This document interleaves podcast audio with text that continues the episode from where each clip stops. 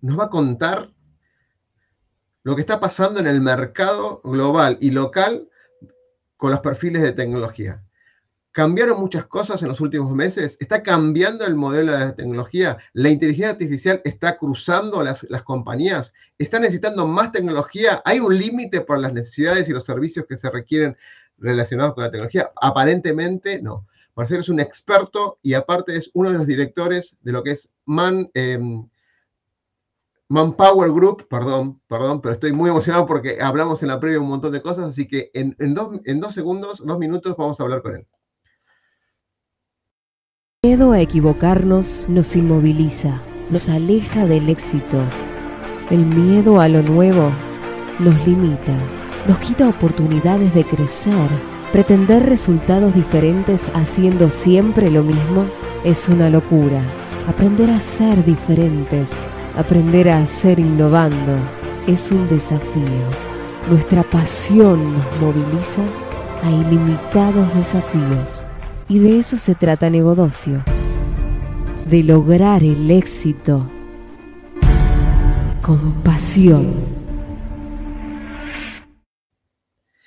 Bueno, ahora sí, ahora sí. Marcelo, bienvenido. Perdón, el, al principio, ¿sabes por qué me quedé pensando? Te iba a preguntar algo en off, Vos estuviste trabajando en Manpower. Yo me acuerdo en mi época de director de sistema de, que, hicimos alguna, no sé si con Manpower o con una, eh, con una eh, alguien del ecosistema Manpower. Después es Manpower Group, es Manpower, y me quedé ahí tildado un poquito. Bienvenido, Marcelo. ¿eh? Bueno, Oscar, hola, ¿cómo estás? ¿Todo bien?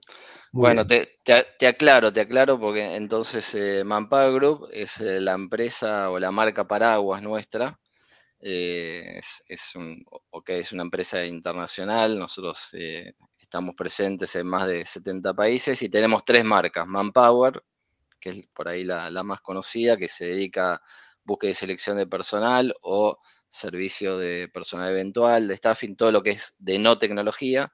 Tenemos Experis, eh, que es la marca de tecnología de Manpower Group. Ahí nosotros lo que hacemos es la identificación y gestión talento de tecnología y tenemos otra tercera marca que es Talent Solution, que nos dedicamos al más que nada a consultoría organizacional y todo lo que es outplacement o, o digamos, eh, todo, lo relacionado a la tercera etapa de, la vida y todo eso. Em, así que bueno, eso por ahí, si estuviste con Manpower o Manpower Group, al final es todo el mismo, el mismo paraguas. Marcelo, tienes una trayectoria impecable relacionada con el mercado de, los talentos y lo que es de sistemas. Has estado también en, tareas operativas de sistemas, con lo cual lo, estás viviendo de los dos lados. no te voy a decir cuál es el más feliz porque te digo que el más feliz es el que estás ahora, naturalmente. bueno, depende, depende. Pero sí, de hecho yo ingresé a Manpower Group como director de sistemas eh, estuve muchos años liderando el área de, tecnología. Después, eh, en realidad, empecé a sumar otras responsabilidades y eh, em, hice un posgrado de finanzas corporativas y después en el 2008 fui CFO de, la compañía y, digamos, los últimos 14 años. Y el año pasado me, pasé a, liderar la, marca Experis, que es la de, la de tecnología. Te cuento que me acabo de dar cuenta que compartimos universidad de posgrado en común. sí, en, la UCEMA, ¿no? En, la UCEMA, sí. Ahí lo, pusimos un poquito más agrandadito, pero... Sí, se le envié justo antes de ingresar a, a Manpower Group, en el 99-2000. O sea, un poco, creo que yo un poco antes que vos. Ok. Em, déjame compartirte eh, los disparadores. Si bien después voy a estar navegando un poquito con un montón de informes que, ustedes realizan y son súper poderosos en el sentido de alimentan mucho a explicar racionalmente lo que está pasando en el mercado. A veces al, director de sistema le impacta o a los directores de recursos humanos le impacta emocionalmente lo que sucede, pero acá se baja con números muy, muy claros y concisos en cuanto a lo que está pasando en el mercado. Em, hay un disparador en sí que antes de empezar con la primera, el primer artículo que disparó esta, esta entrevista, es la inteligencia artificial está impactando de alguna manera los nuevos roles, ¿no? Están de alguna manera como siendo cuidadosos en algunos roles y en algunos roles están dándole superpoderes. ¿Tenés tu mirada al respecto de cómo está influyendo la, IA, la inteligencia artificial en los, puestos de trabajo? Sí, a ver, tenemos como dos, yo creo que como dos impactos ¿no? diferentes. Uno en la gente y otro, en, eh, si querés, en las tareas y, las actividades en, sí. Eh, me parece que la gente tenés eh, como un, como un espectro. Los que la adoptan rápido y que empiezan a aprovechar, digamos, de, las ventajas de, de, la IA, llámese con toda la, no solo ChatGPT, sabemos nosotros que fue el disparador, pero en realidad además de ChatGPT, hay, hoy me animo a decir que hay cientos de, otras aplicaciones que, usan, que se aprovechan de, que usan una parte, sabiendo... Te complemento, Marcelo, tengo un dato, así como me vas a, me vas a tirar un montón de datos ahora, hay 6.600 aplicaciones de, asociadas con a hoy, ¿eh? y solamente en los últimos cuatro meses. Buen, buen dato, sí, sí, yo te dije cientos, pero no, me animé a decir miles porque pensaba que me quedaba, que era mucho, pero eh, sí, digo, entonces ChatGPT fue la, si querés, la, que tuvo mejor marketing, la que en dos, cuando hablamos, es, sí, es eh, lo que nos sirve para cuando nosotros queremos explicar eh, por qué los negocios hoy o por qué hay, se habla mucho de velocidad, ¿sí?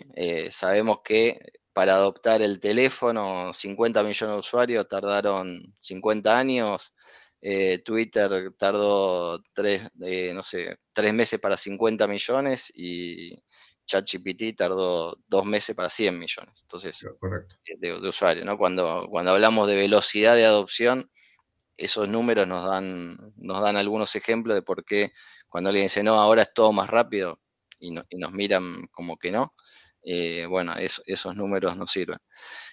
Lo, lo, que decía es, por un lado tenemos la, adopción de la gente, los que lo adoptan y empiezan a, probar y empiezan a, empezar a entender cómo les puede ayudar, y tenemos los que lamentablemente por ahora lo ven como, eh, bueno, esto no sé cómo me va a impactar, no me animo, no, lo quiero usar, sigo, sigo haciendo lo mismo que, hacía. Entonces, eso yo creo que por un lado tenemos esa, ese impacto, ¿no? Gente que ya lo empieza a usar y ya te dice, mira, hice esto ¿Y cómo lo hiciste? Y lo hice con tal o cual cosa. Y después los otros que, no, ¿no? Que, no saben, que nunca interactuaron o, que no tienen idea. Y por otro lado, con las compañías, yo creo que ahí estamos todos empezando o, tratando de entender bien el impacto. Eh, tenemos las noticias que salen a veces de que alguien despide, no sé, X cantidad de por ciento de, sus empleados porque los reemplaza con eh, inteligencia artificial. Después tenemos otros que sabemos que los va a potenciar, que probablemente nos haga más eficiente, que probablemente algunas tareas las podamos reducir, eh, reducir, digamos, los tiempos de respuesta, y mejorar la calidad y todo, pero no, no creemos, digamos, que, va a ser una eliminación eh, total de, empleo, ni mucho menos, al contrario, Creo que todo esto lo que va a hacer es como hizo las tecnologías anteriores, pasó lo mismo, o sea, eh, vas a tener la creación de un montón de roles nuevos que por ahí hoy no los tenemos o que se empiezan a ver, como el, que escribe, ¿no? El prompter, le dicen en Estados Unidos, el que escribe. Entonces ya hoy es un rol que te pueden empezar a pedir el tipo que sabe cómo escribir para que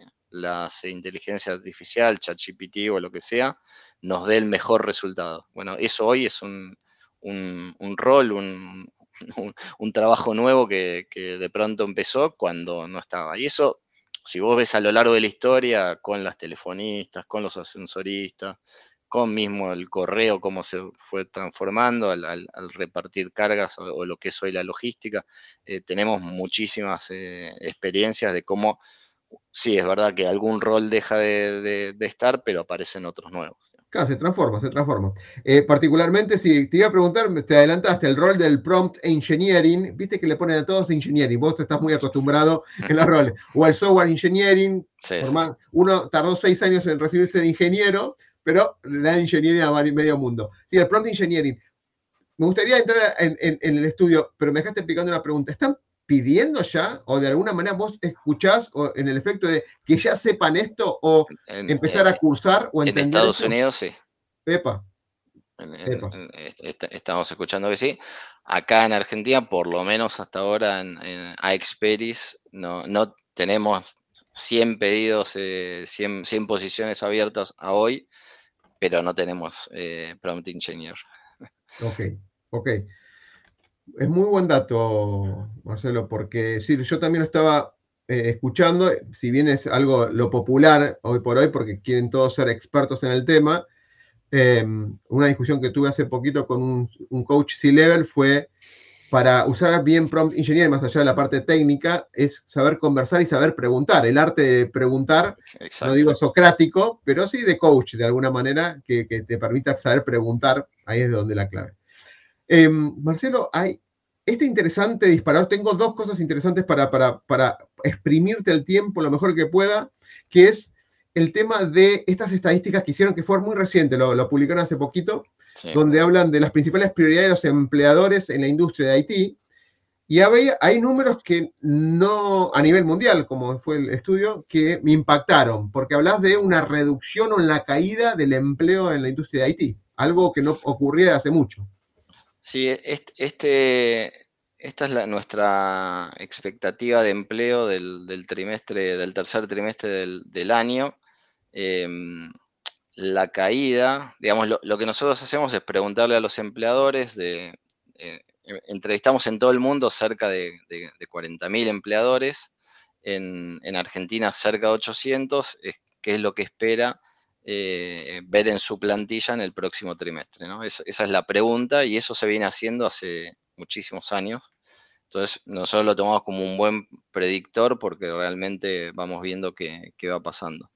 Em, en, esta, en, esta encuesta que vos estás viendo ahí, eh, para Argentina, em, y ya es solo en el rubro de tecnología, lo que nos está diciendo los empleadores es que 23% piensan incrementar su nómina, 28% empiezan, eh, piensan disminuirla, 45% mantenerla igual, bueno, hay 4 que no sabe, de ahí es la expectativa neta de empleo menos 5, que por eso da negativo, y eso es contextual a este Q. Eh, si vemos, digamos, la, evolución, que, lo tenés ahí abajo, ya que tenés el, sí, claro, claro, el, informe. me, estás, me estás dando un poco más de, eh, de temas porque eh, adicionales que cuando yo lo vi, yo lo estaba viendo, de una, claro, esto estamos enfocados antes de que suceda lo que está ocurriendo en la, parte política, como me comentaste al principio, digamos, al inicio de... Exacto, esto como se hace, digamos, anticipadamente, eh, estamos hablando de, para el caso puntual de Argentina, eh, en abril, donde todavía no había algunas certidumbres que después se dieron respecto al, contexto político. De todos modos, si vos lo ves ahí, hay, para Argentina va, digamos, decreciendo porque pasamos de digamos, el Q2 era más 15, el, anterior era 21, si lo comparamos con el Q1 del 2022 era 38, eh, como que había una tendencia más, eh, si querés, eh, marcada que la mayoría de las empresas estaban contratando y ahora empezó como, como a caer. Si ves en el mundo, el promedio mundial está en 39, o sea, más 39, lo que nos dice es que el mundo todavía sigue, digamos, demandando y va a seguir demandando tecnología. Y el, fíjate que el único que quedó Argentina es eh, negativo es menos 5 y la verdad que nuestro entendimiento es que es con, coyuntural a, bueno, el wait and see, ¿no? Que le dicen mucho, bueno, vamos, a, vamos a ir viendo y bueno, yo creo que en este próximo trimestre, bueno, no voy a salir a contratar tanta gente, voy a, esperar y, y, voy a mirar. De todos modos, no es que nadie va a salir a contratar, o sea, 23% de los que encuestamos sí van a aumentar su nómina, ¿no? Tenemos el, 28% que, que, piensa que, va a reducir. Sin eh, marca, Marcelo, ese 23%, ¿en qué industrias están más o menos? Sí, este, este, como es una como es una encuesta cerrada, no, no tengo ese dato. Ah, ok, ok. Eh, no, no, no, no, te lo puedo, no te lo puedo dar. De todos modos, lo, interesante acá es que eh, para el caso, digamos, de, la industria en sí, es una industria que vemos que todavía está pujante, o sea, en realidad necesitamos. Y cuando vos empezás a, pensar, y bueno, ¿por qué va a seguir demandada la, industria? Y bueno, digamos, la, transformación digital va a continuar, la búsqueda de eficiencia va a seguir, eh, la innovación en las compañías eh, van a continuar y mucha innovación viene de la mano de la, tecnología. digamos, seguimos viendo proyectos de, migración de cloud, seguimos viendo, bueno, mismo lo vimos antes de, inteligencia artificial que se va a aumentar, pero también hay gaming, que es una industria que está muy pujante, blockchain, que es algo que tuvo mucho, mucho furor, después un poco cayó, pero yo creo que en los, siguientes años vamos a seguir viendo cosas de eso y después mucho de que vamos a seguir requiriendo todas las compañías, mucho de data science, ¿no? del manejo de los datos, porque ahí es donde tenemos un camino enorme, la mayoría de las compañías, de seguir explotando eh, y entender mejor a nuestros clientes. Marcelo, este cuadro que habla de los top 5 de prioridades de personal y tenemos los top 5 del enfoque sobre los desafíos tecnológicos, eh, ¿es para Argentina o a nivel global? No, esto es eh, a nivel global. Eh, en, general, todo, digamos, esto ya lo, ponemos para todo el mundo, estas son las prioridades de personal en el mundo. En el caso de personal, bueno, de ciberseguridad es el, el número uno y está un poco relacionado con todo lo que pasó en pandemia y post pandemia, ¿no? En, pandemia lo, que, lo que pasó es que muchas compañías no estaban bien preparadas y mandaron toda la gente a, a, sus, eh, a sus hogares a trabajar de ahí y ahí se empezaron a dar cuenta que, bueno, no estaban preparadas su infraestructura para, para soportar eso y tenemos muchas anécdotas y casos de empresas que, que, que tuvieron alguna, alguna falla o algún problema de, de seguridad, ¿no? Entonces me parece que esto sigue siendo, y como hablábamos antes también, ciberseguridad es un nicho, digamos, donde no tenemos tantos profesionales, eh, por eso también, eh, digamos, se, nota un poco la, eh, la demanda en, digamos, en, poder fortalecer todo lo que tiene que ver en, en ciberseguridad y encima, digamos, acompañado como lo decía arriba, que no sé si lo, notaste en, este informe de, Experis, eh, nosotros tenemos una caída, digamos, de la, de la expectativa, pero con la escasez de talento más alta de la historia. Eh, mm. desde Manpower Group hacemos otra encuesta que es sobre, más que nada le preguntamos a, a las compañías de, eh, cómo, o, si tienen dificultades para, reclutar. Es una, encuesta que se llama de escasez de talento, que la venimos haciendo en Argentina desde el 2010. Y este año, 78% eh, de los empleadores. Ese es el número que tenía, eso te lo voy a. Exactamente, ese número. 70 y pico por ciento. 78% de, los 78% de los empleadores manifiestan que tienen dificultad a la hora de contratar pero en el caso de la industria de tecnología eso sube a 85. O sea que en tecnología eh, todavía tenemos mayor dificultad de contratación, cosa que lo vemos todo el tiempo, ¿no? O sea, no, no, no nos es, em, no nos es ajeno esta, esta realidad. Em, por eso nos contratan a Esperis, porque somos los especialistas en, identificar el, personal. Eh, pero también, bueno, tenemos, digamos, las compañías pueden hacer mucho ahí. Eh, vos, estabas viendo la, página web, nosotros tenemos algunas recomendaciones, inclusive eh, acá lo que dice, bueno, el, el, enfoque de lo que están haciendo las compañías y cómo nosotros las acompañamos para, para poder de alguna forma reducir, achicar ese gap de, que tienen las empresas para, para cubrir los puestos, ¿no? Vamos ahora con las, seis tendencias, que fue el otro informe súper interesante.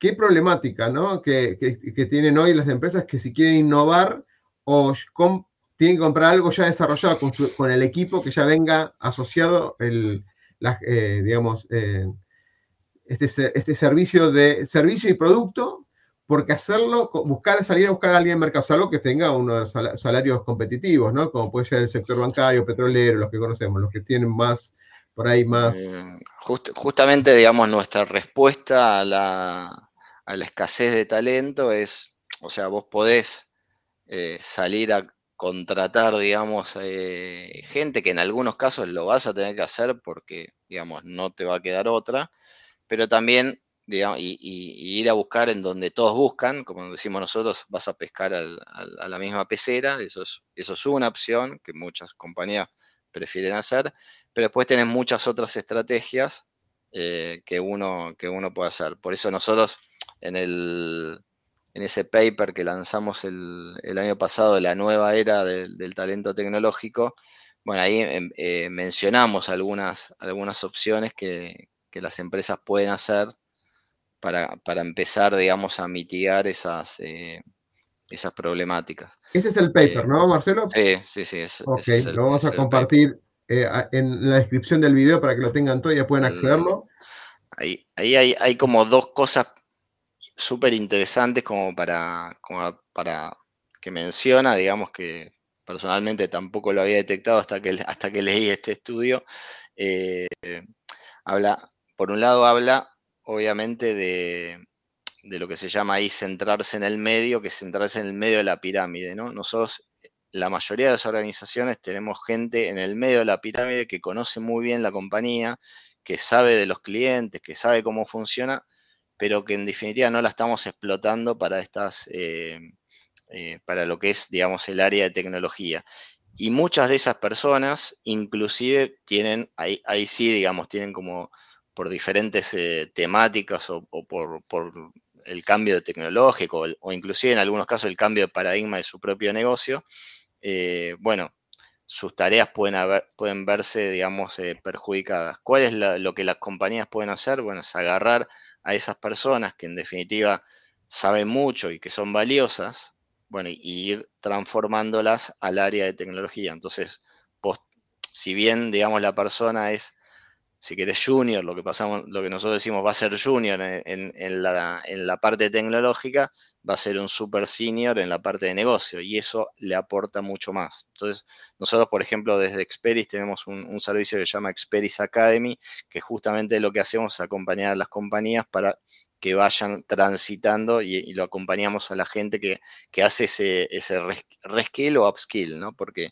pueden ser de cualquiera de, cualquiera de los dos un, tema de la tecnología que vos lo conoces bien y, los CIOs también lo conocen bien, es que el, conocimiento queda obsoleto muy, muy temprano, muy rápido queda obsoleto. Yo soy el fenómeno de, no sé, la base de datos versión 10, saca la 11, me cambió todo y en realidad si no me reentreno, bueno, ahí eh, pierdo, perdón, pierdo, digamos, eh, parte, ya que pierdo todo, pero me tengo que seguir eh, entrenando y entrenando y, estando al día, digamos. Entonces, eh, entre que, digamos, me tengo que transformar porque, porque mis habilidades o mis skills técnicos quedan obsoletos, bueno, tengo opción, en vez de descartar, digamos, puedo reentrenar o directamente reconvertir gente que viene de, otras áreas eh,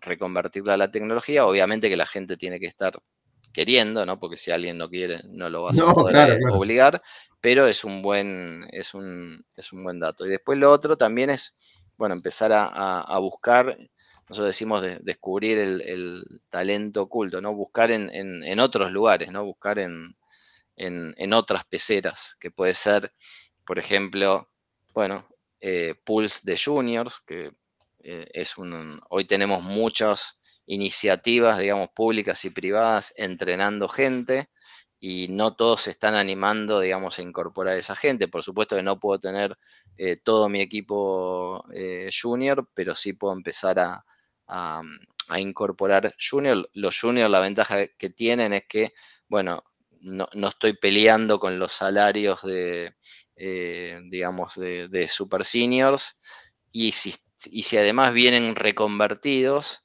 eh, de, otros, eh, de, otras industrias, además, digamos, son gente que tiene mucha más eh, lealtad, por decirlo de alguna forma, a la, compañía.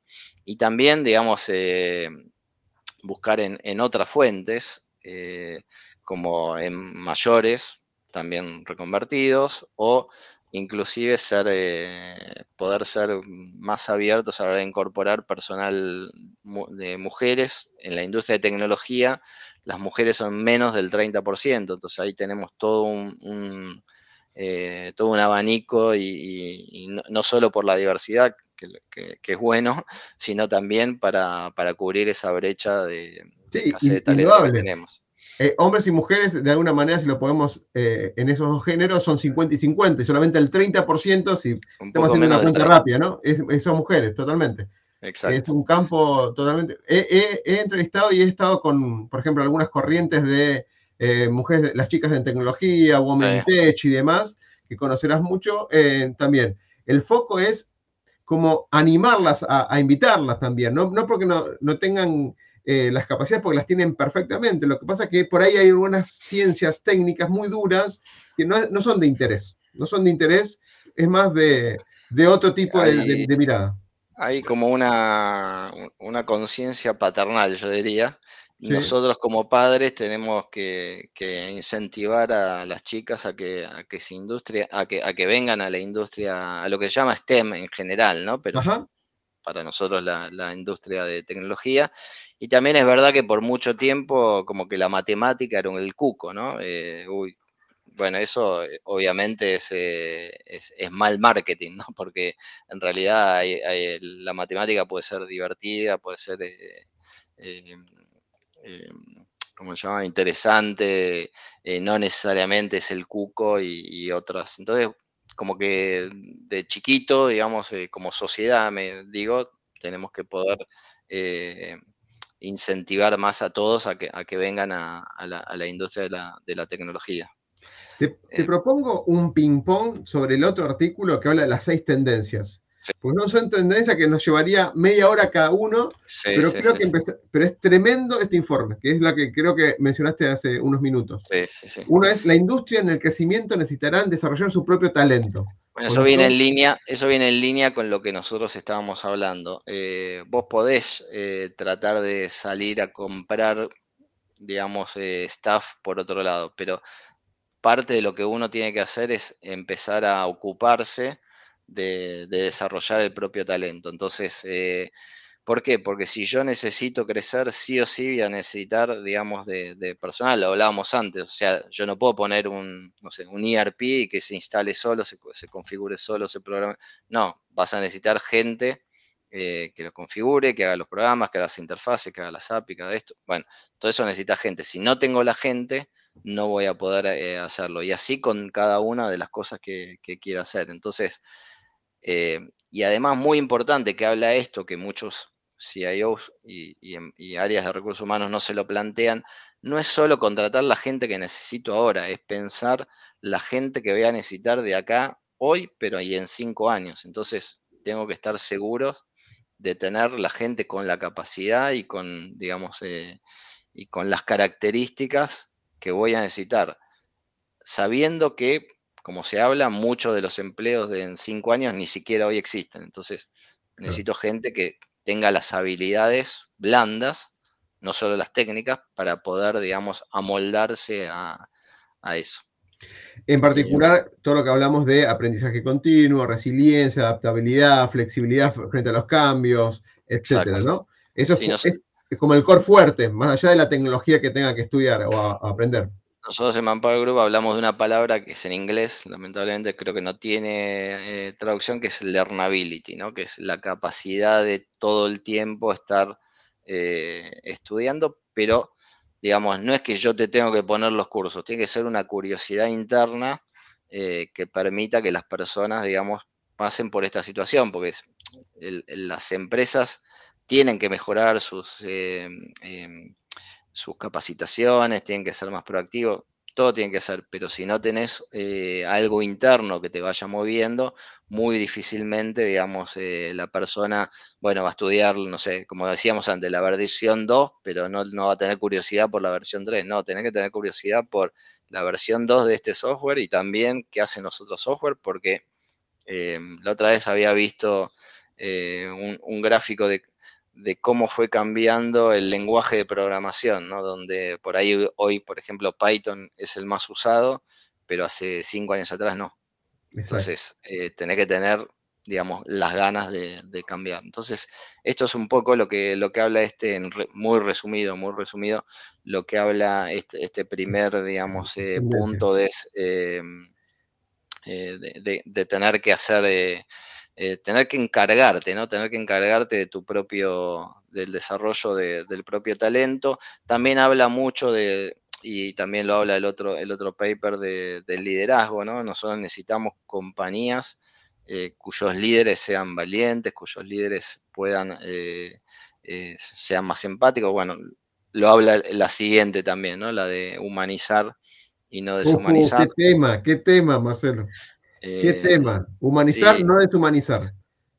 Acá nosotros tenemos que justamente tener cuidado porque mientras más tecnología pongo, bueno, tengo que cuidar que ser más empático, eh, entender mejor a, la, gente, no, digamos, pongo tener más respeto, mejor el liderazgo, mucho comunicación, comunicación sale como una de las eh, habilidades blandas que, más se necesitan. Em, y también eh, mucha de lo que se llama inteligencia emocional, ¿no? Eh, en, otro paper, en otro estudio que nosotros tenemos, que es lo que los trabajadores quieren, se llama 64% de los empleados, digamos, quieren empresas que ayuden a la sociedad, eh, no estarían dispuestos a trabajar, eh, dos de cada tres no están dispuestos a trabajar en empresas cuyos valores no sean los suyos, o sea, estamos hablando, digamos... Un cambio muy importante que se viene dando, Exacto, muy, muy importante y que tengo que estar alerta para no justamente perder recursos, ¿no?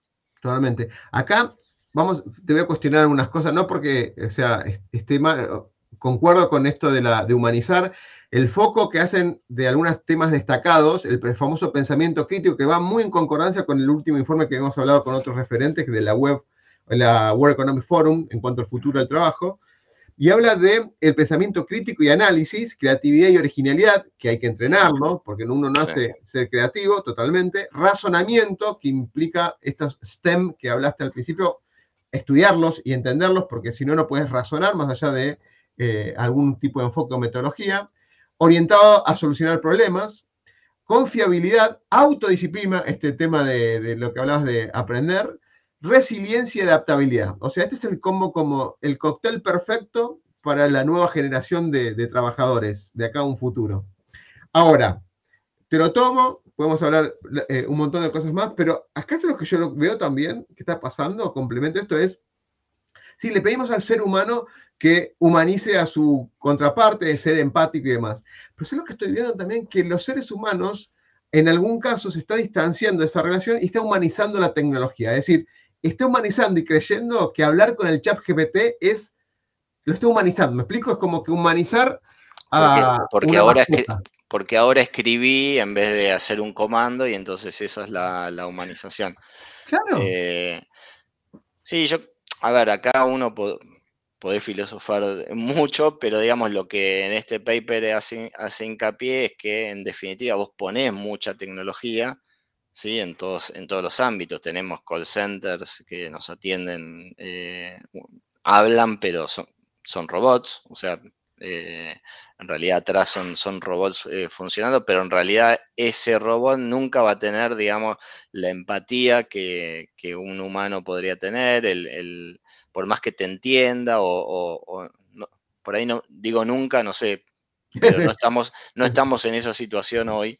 Eh, y, faltaría mucho. Entonces, creo que acá lo que hace foco es en lo que nosotros llamamos las, habilidades humanas, ¿no? Lo, humano. Hay que hacer foco en lo humano y, muchas veces, vos en tu carrera también lo habrás notado, bueno, implementás algo y ahí terminó. No, eh, para que funcione bien, todavía la implementación es el paso uno, después tenés que hacer la, adaptación, el, todo el trabajo de la gestión del cambio, tenés, bueno, para que todo esto funcione. significa sacar de la zona del confort y llevarlo a lo que llama el cambio cultural, digamos, de la implementación.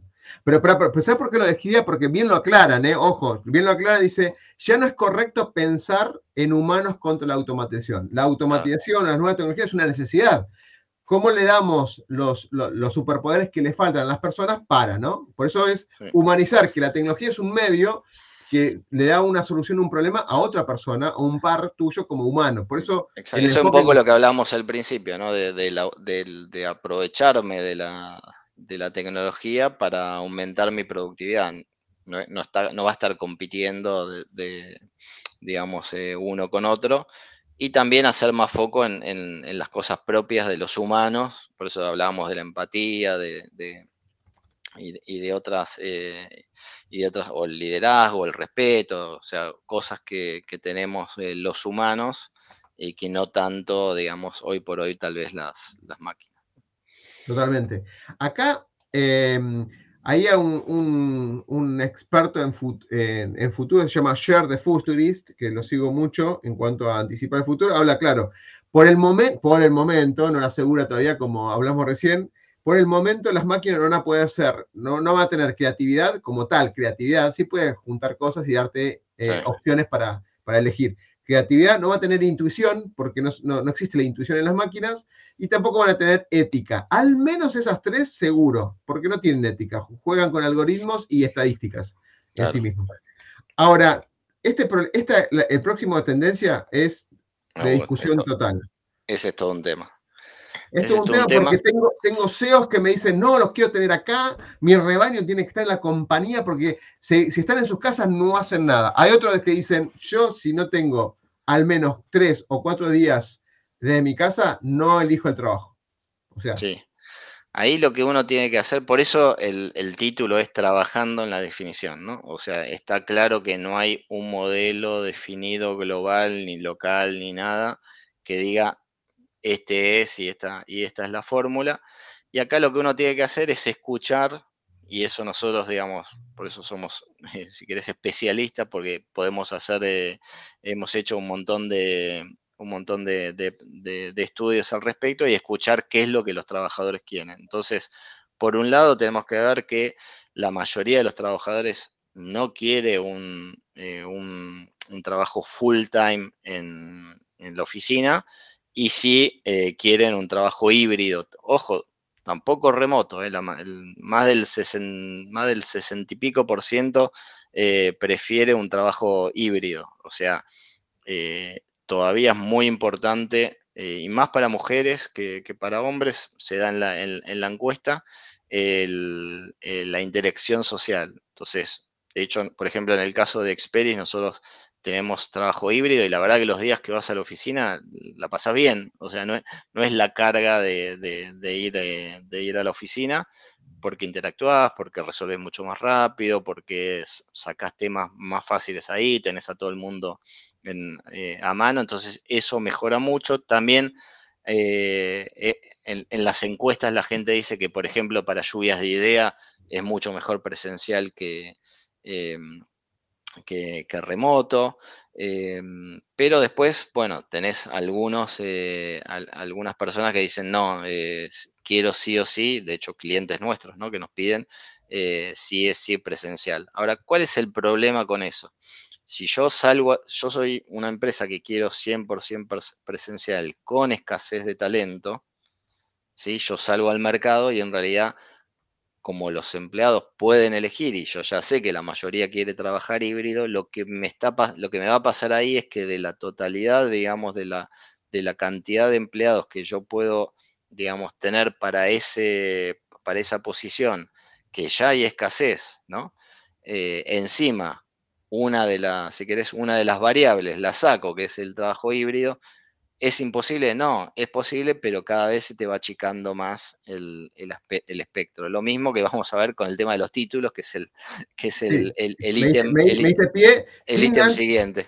Sin, antes mencionar el, dato que está en este estudio, el 87% no quiere trabajar en las oficinas directamente. 47%, ah, con, lo que decías, eh, está más inclinada por un sistema híbrido. ¿sí?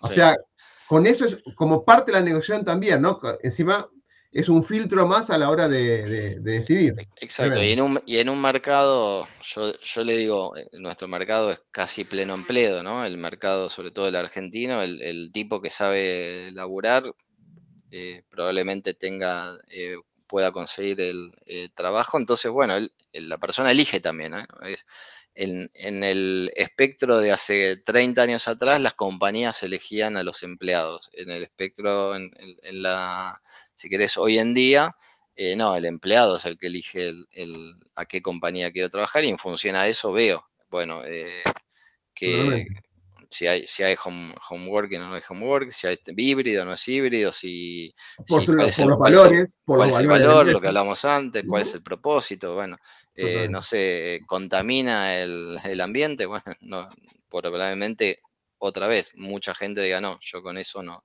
no quiero trabajar.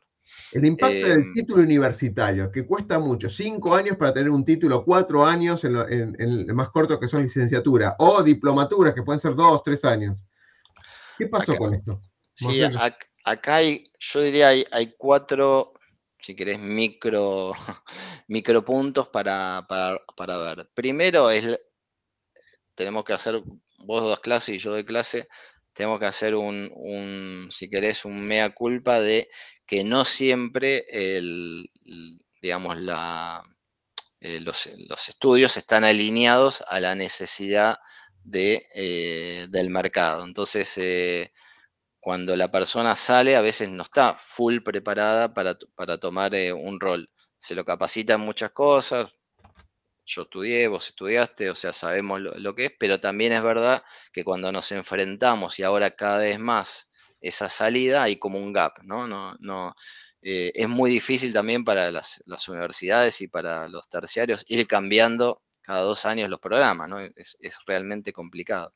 Entonces, por un lado, digamos, no hay una perfecta alineación entre lo que la universidad enseña y lo que el eh, lo que el mercado demanda. Por otro lado... Marcelo, recordemos que la CONIAO en las universidades por ejemplo, locales requieren una cierta cantidad de horas de ciertas materias, algunas de ellas muchas con una carga STEM, como en esa línea, con lo cual imposibilita muchas veces la flexibilidad de cambiar algunos programas, ¿no? Sí, sí, sí. No, digo, es una realidad, ¿no? no ah, ok, no, no, estoy hablando de que, a, lo que me refiero es que sí, necesitamos eh, programas más adecuados y a veces es imposible andar, o sea, las universidades no pueden cambiar todo el tiempo los programas porque aparte llega un, eh, tiempo la, generación, la aprobación, que, los docentes se vuelvan a recapacitar, o sea, llega un tiempo. Pero el mercado por ahí, viste, hoy te pide esto, después eh, esto cambió y, va, cambiando y voy, y voy queriendo otras cosas. Es verdad que yo por lo menos eso sí es una opinión personal, el, si querés, el egresado universitario tiene muchas herramientas que uno le va proveyendo durante esos años, no necesariamente el time to market directo, ¿no? O sea, el tipo no, no necesariamente es el especialista en tal cosa, pero sí tiene muchos conocimientos para que después pueda seguir desarrollándose. Yo creo que eso es valioso. De todos modos, otra vez, entre el contexto de un mercado muy, em, si querés, eh, donde, hay una escasez muy grande, bueno, entonces empiezo a ver, porque si solo filtro eh, candidatos que tengan título, se me achica ese, ese, espectro. Y si querés, te agrego rápido otras tres cosas, que es la hiperespecialización, lo hablábamos antes, no es lo mismo el tipo que sabe de cloud, que sabe de base de datos, que sabe de inteligencia artificial, que sepa de programación. Todas cosas diferentes donde necesitas seguir actualizándote y ahí sí, ya más técnico, o sea, no, hace falta tanto, por ahí puedo, ser un, tener cursos muy buenos de Machine Learning en otros lugares y capaz que la universidad ni me lo enseñó. Entonces, eh, digamos, ahí, ahí está otro foco. Mucho de lo que se habla de vigencia del conocimiento, ¿sí? Muchos dicen cada 3, 4 años tenés que revalidarlo, lo, hablábamos antes.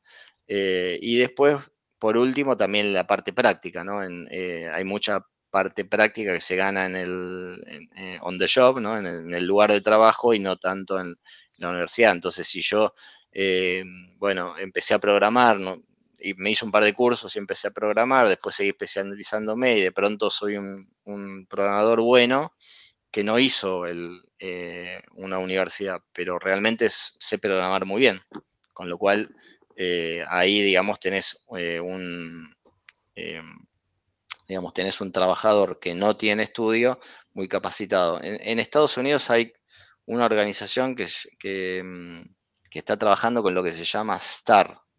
Lo vamos a empezar a escuchar, no sé si lo escuchaste, que es Skill Through Alternative Routes. O sea, es gente que muy valiosa, que sabe mucho, pero que fue, digamos, adquiriendo esos conocimientos, por eso dice rutas alternativas, que no son universidades. Y son, creo que había leído la otra vez, cerca de 100 millones de personas en Estados Unidos. O sea, un, no, 100 por ahí me, excedí, pero por ahí mucha gente con esos conocimientos.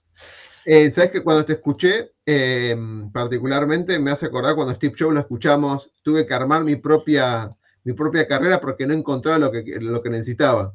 Y, hablamos hace 30 años atrás. Y hoy por hoy, particularmente, uno va, sería ideal que las universidades den, módulos, den módulos eh, lo básico, y vaya uno armando junte todo, hay algunas universidades que lo hacen, lo que estoy diciendo, ¿eh? y digan, bueno, acá están los, puntos que tengo de, acuerdo a las categorías, matemáticas, lo que fuera. ¿Qué título me puedes dar? De alguna manera. Entonces uno va construyendo lo que, lo que quiere hacer, digamos, ¿no? Con una asesoría, con dos, temas, dos temas más y cerramos, Marcelo, aprovechando esto, de, es, dijimos lo de las mujeres, dijimos el 30%, dice 28%, redondeado en 30%. Sí, sí, sí, sí.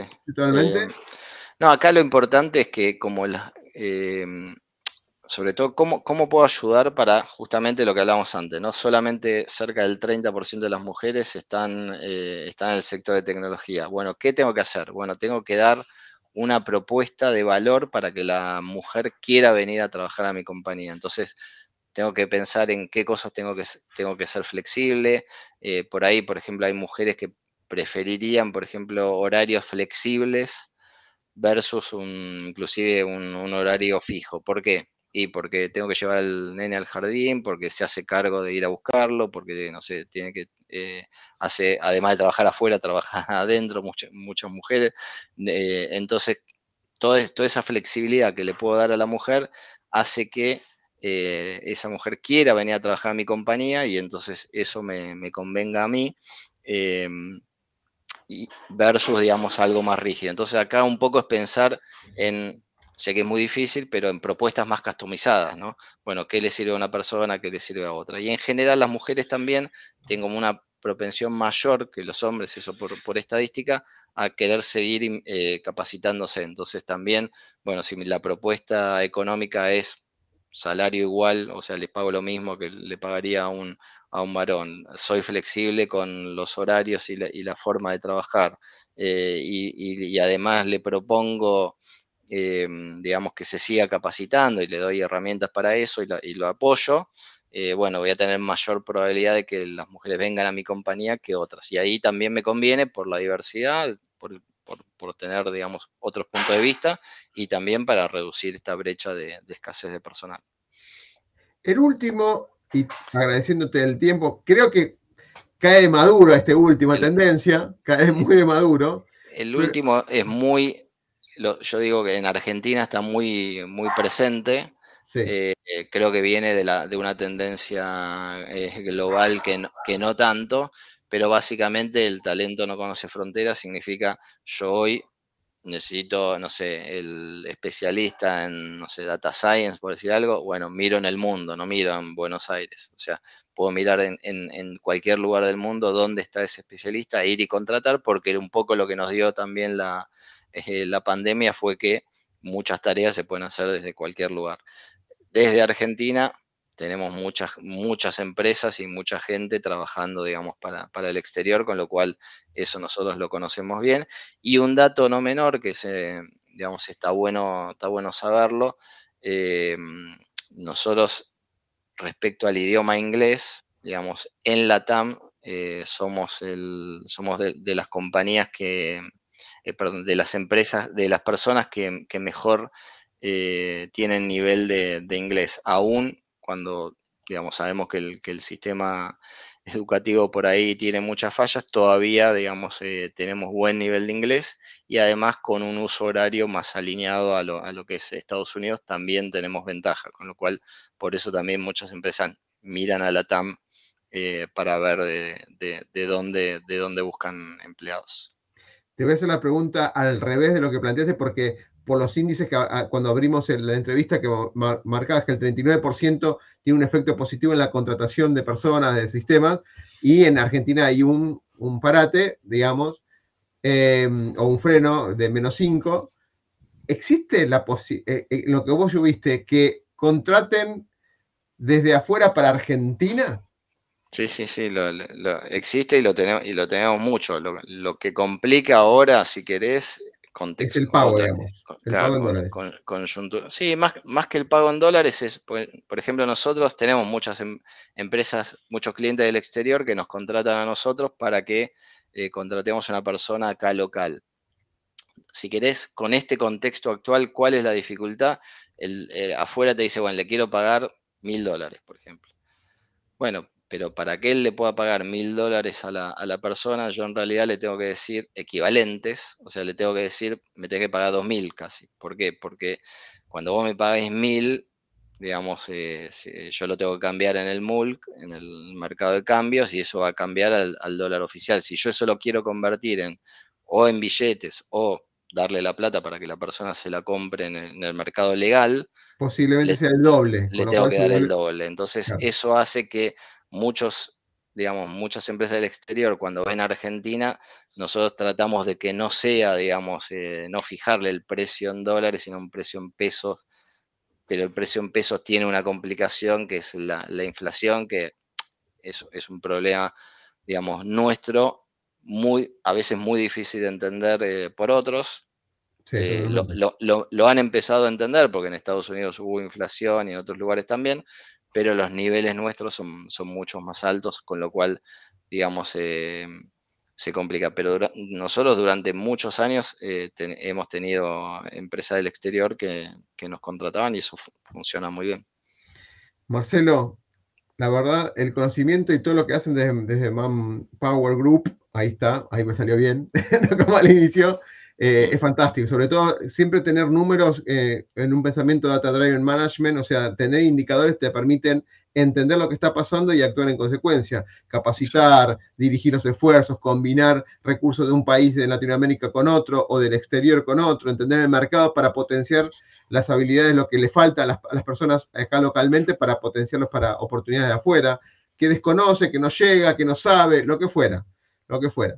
¿Sí? Eh, combinar lo que dijiste pasó muy rápido, pero lo tomé muy en cuenta para hablar en otra oportunidad, potenciar los, eh, digamos, las diferentes generaciones y incorporar esas habilidades que por ahí no tienen. Por ahí saben de negocio muchísimo, pero no conocen de herramientas de, analítica o de inteligencia artificial como para potenciarlas. O sea, es, como que Manpower tiene el conocimiento como para... A ver, Traté de pasar rápido con muchos, eh, algunos son para, para, un, para un paper en algunos momentos, si querés eh, eh hablar más, foco con alguno de, nuestros papers, eh, ya sea la, o la nueva era del talento tecnológico también.